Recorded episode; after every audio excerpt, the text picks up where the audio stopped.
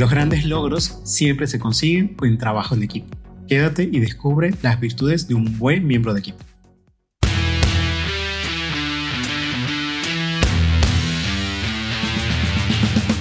Bienvenidos a Líderes Agilistas, un espacio dedicado a hacer crecer a líderes en un mundo de constante cambio, porque cuando el líder crece, todos ganamos.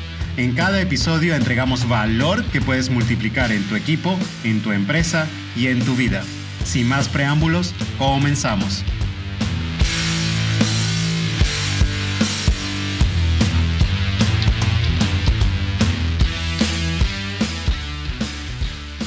Hola, ¿qué tal? ¿Cómo están? Mi nombre es Bernabé Reynosa, fundadora de Emprendedoras 360 y hoy estoy aquí con Vladimir Contreras de Líderes Agilistas. Hola, ¿qué tal? Quiero recordarte que estamos en una serie de cuatro episodios donde hablamos de las virtudes de un miembro ideal de equipo. Hasta ahora estamos en el tercer episodio. En el episodio 41 hablamos sobre la humildad como la principal virtud de un miembro de equipo, que es ese equilibrio de no ver a las personas ni hacia arriba ni hacia abajo, poder reconocer a otros y reconocerte a ti mismo. La segunda virtud es el hambre por ganar, porque esa hambre te llena de energía, porque esa hambre empuja al equipo hacia adelante, aunque tiene sus cosas por cuidar, como la frustración o evitar el ego. Y en este episodio vamos a hablar de la tercera virtud, una virtud que yo creo que es parte de la vida en general, porque como abrimos el programa, el trabajo hacia los grandes logros se logra en equipo. Por lo tanto, la tercera virtud no es nada más y nada menos que la inteligencia relacional, o esa capacidad de poder generar buenas relaciones con otras personas y no solo generarlas, mantenerlas en el tiempo. Entonces, Berna, si la inteligencia relacional es tan importante en el trabajo en equipo, como ya dijimos, los grandes logros son en equipo, o sea, hay que lidiar con muchas personas e integrarse con muchas personas. ¿Cómo se ve, cómo identifico o qué características tiene una persona con una alta inteligencia relacional? Bueno, fíjate, yo como siempre mencioné el, el episodio pasado, pues traigo mis ejemplos de la gente con que yo puedo identificar esas virtudes. Y bueno, voy a mencionar las virtudes primero que yo siento que, que puedes identificar una de las cosas es que te tienes que saber llevar bien con las personas, saber eh, escucharlas, saberles preguntar, tener una, un, interés auténtico por las personas y yo creo que eso va en todos los niveles de cualquier relación. Que la persona sienta que realmente le interesa y que tu interés sea sincero, ¿no? Esa es una, pero no solamente es interés de igual a igual.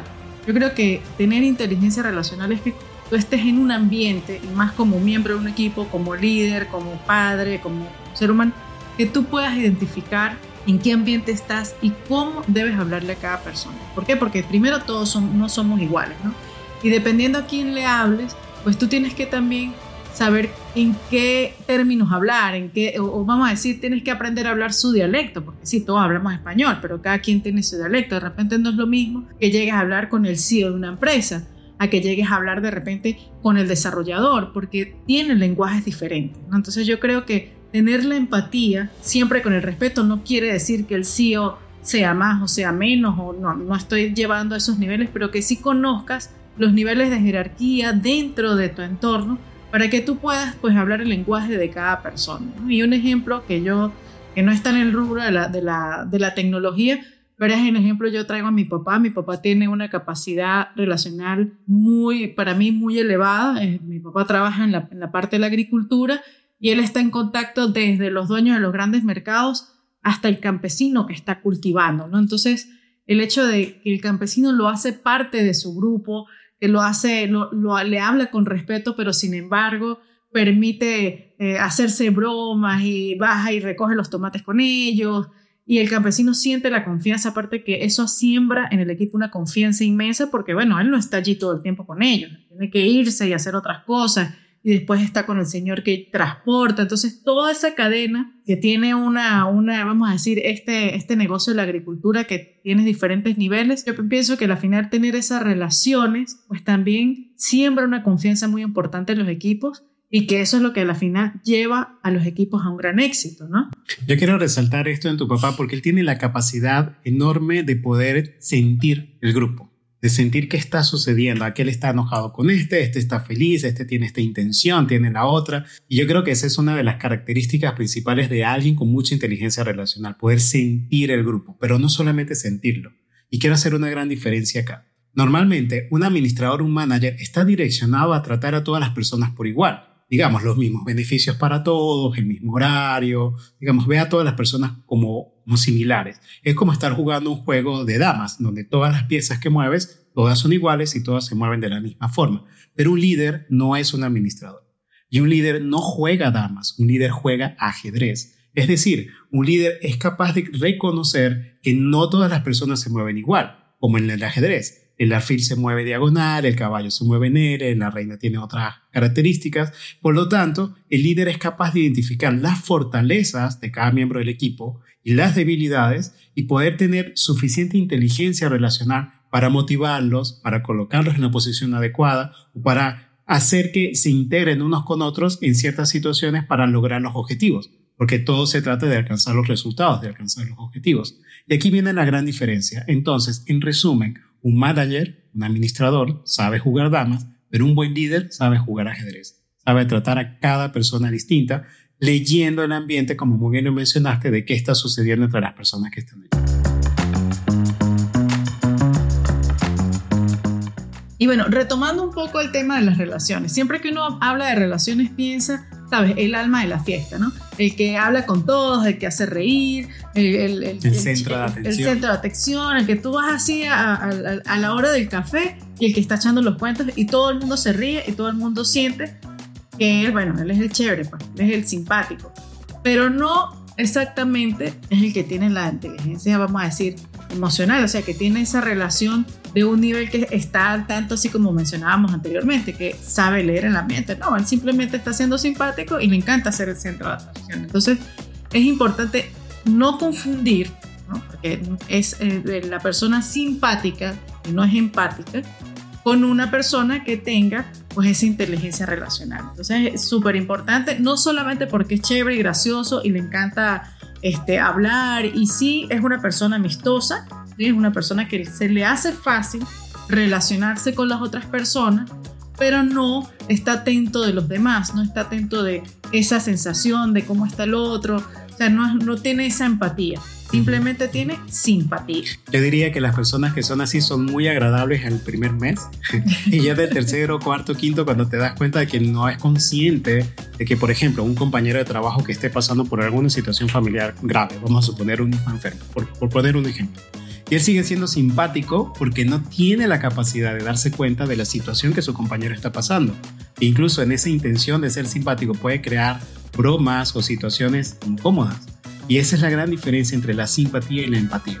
Yo diría que la inteligencia relacional está más conectada con la empatía que con la simpatía y hay que tener mucho cuidado de eso.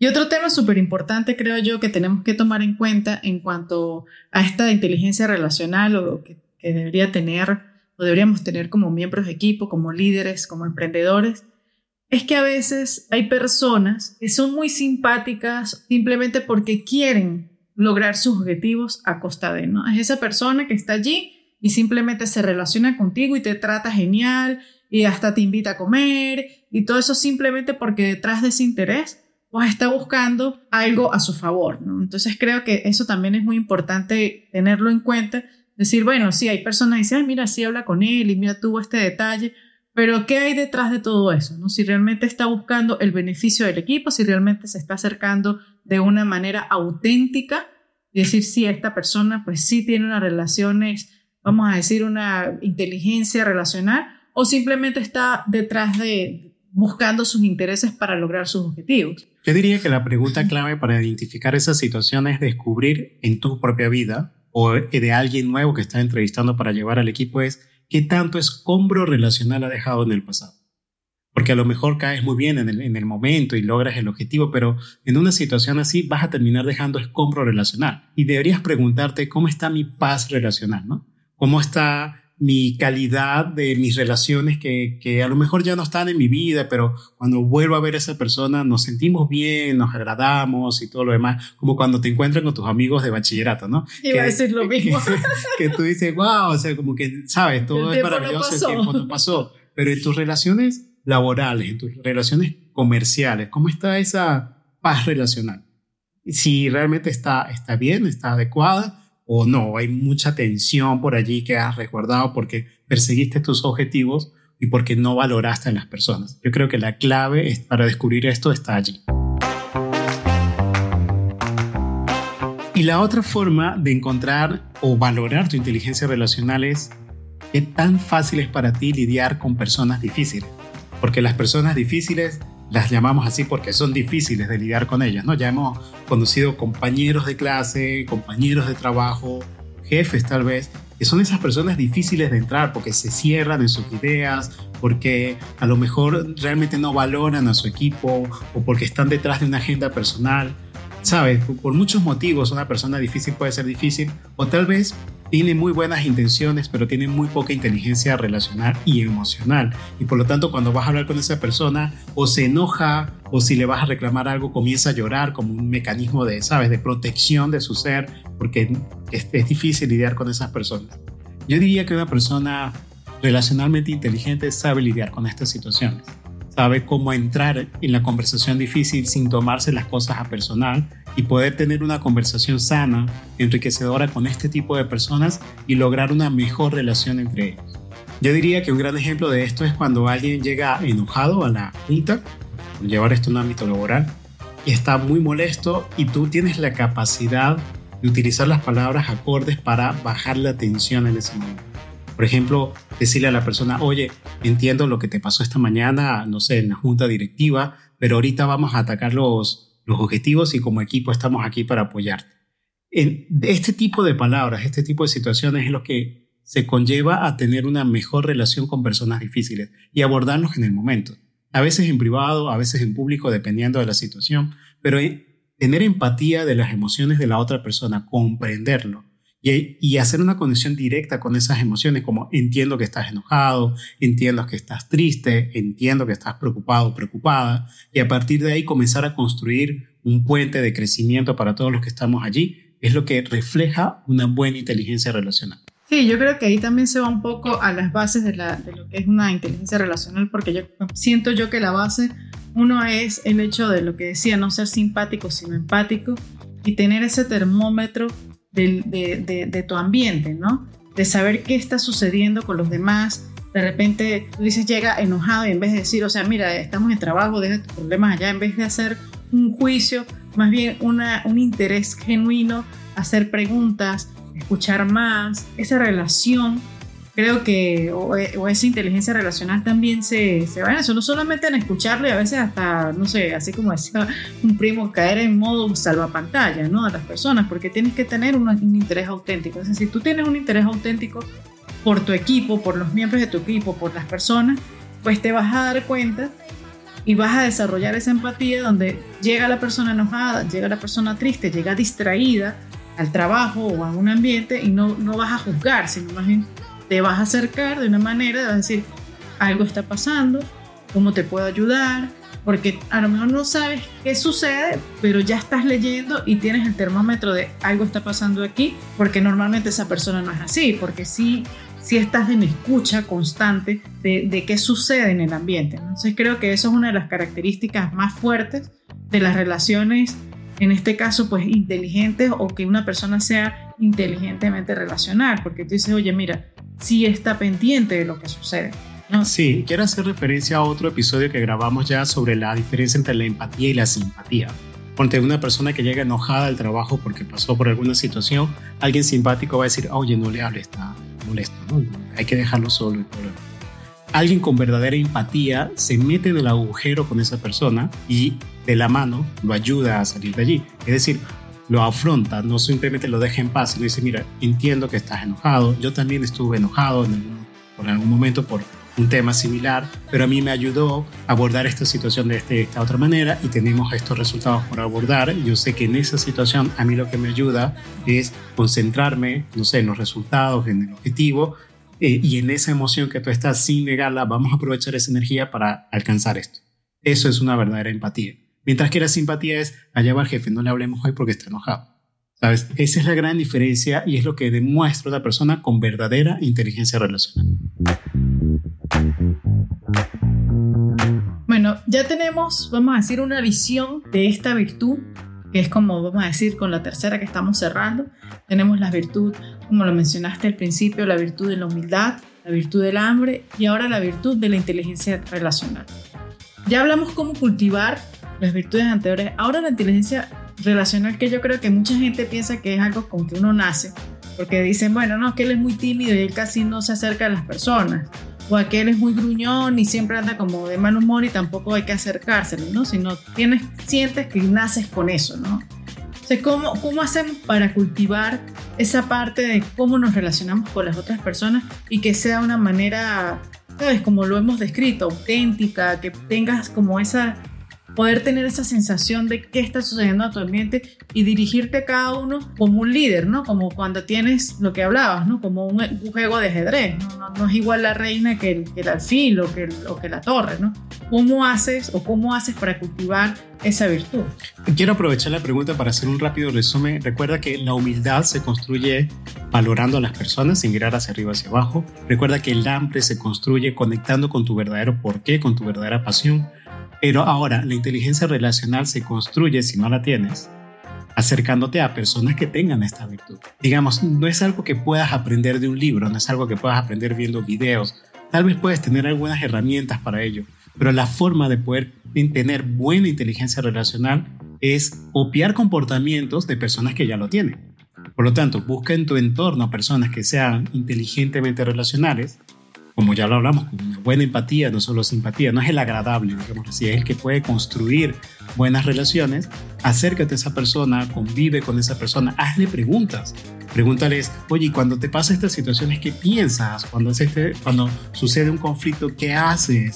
Hazle preguntas a esa persona para que puedas comprender su estructura mental, sus valores, sus acciones, porque los seres humanos aprendemos copiando desde que somos chiquititos porque de esa manera, poco a poco vas a integrar esa actitud, ese patrón de comportamiento, ese patrón de pensamiento en tu ser y vas a incrementar tu inteligencia relacional. Yo ahí también le sumaría, porque a lo mejor no tenemos la oportunidad de acercarnos a una persona que tenga esta, yo espero que todos tengamos alguien así en el equipo, pero a lo mejor no tienes la oportunidad de acercarte o tener, tener esa cercanía, ¿no? Y yo diría, primero, pues trata de buscar ese interés genuino en las personas, en tus compañeros, empieza por tu entorno pequeño, por tu compañero que está sentado al lado, de repente por tu hermano, de repente hacerle una pregunta de interés genuino a algún familiar con el que estás de repente alejado. Se trata de, empezar a conectar en tus ambientes más cercanos, ¿no? En tu compañero que se sienta al lado, a lo mejor, a lo mejor hasta ni nunca lo has saludado genuinamente, sino hola ya, ¿no? De repente acerca, irse poco a poco acercando e ir rompiendo a lo mejor esas, si, no, si tú no lo tienes desarrollado y te cuesta un poco, pues empieza por, por poquito, ¿no? Por tus ambientes donde te sientas más seguro. Y pues después ve y yendo, no sé, algunas reuniones, algunos lugares. Hay mucha gente que hay ahora, hoy en día en Facebook, de repente hay grupos donde hablan de ciertos temas y es un, un tema de interés para ti. Entonces, lo mejor en ese tipo de ambientes puedes ir desarrollando pues la virtud de relacionarte un poco más y ser más, vamos a decir, abierto y ser más empático con personas, pues que a lo mejor comparten algún tema contigo. Entonces puedes ir poco a poco. Si no tienes esa persona a quien copiar o es más difícil acercarse a ese tipo de personas, pues también puedes empezar por ti mismo en tus ambientes pues más cercanos, ir buscando también espacios donde puedas cultivar esa virtud. Entonces, ya tenemos las tres virtudes. En el siguiente episodio vamos a hablar sobre cómo estas virtudes se mezclan y vamos a generar ciertos prototipos o etiquetas de personas que podemos encontrar en el equipo. No se pierdan este próximo episodio donde vamos a mezclar ahora sí las tres virtudes y ver cómo esto puede llegar a impactar en las actitudes dentro del equipo de trabajo. Por último, solo me queda recordarte que si la información presentada aquí ha sido de valor para ti, comparte este episodio con alguien más o discute el tema con tu equipo. Para ello, hemos preparado una hoja de discusión que encontrarás en líderesagilistas.com. No dudes en contactarnos porque en Líderes Agilistas nos encantaría hablar contigo, ya sea porque quieres sumar tu voz o porque tan solo quieres decir hola. Estaremos felices de que nos contactes. Recuerda ser el líder que todos aman y lleva a tu equipo hacia el éxito. Nos vemos en una próxima oportunidad.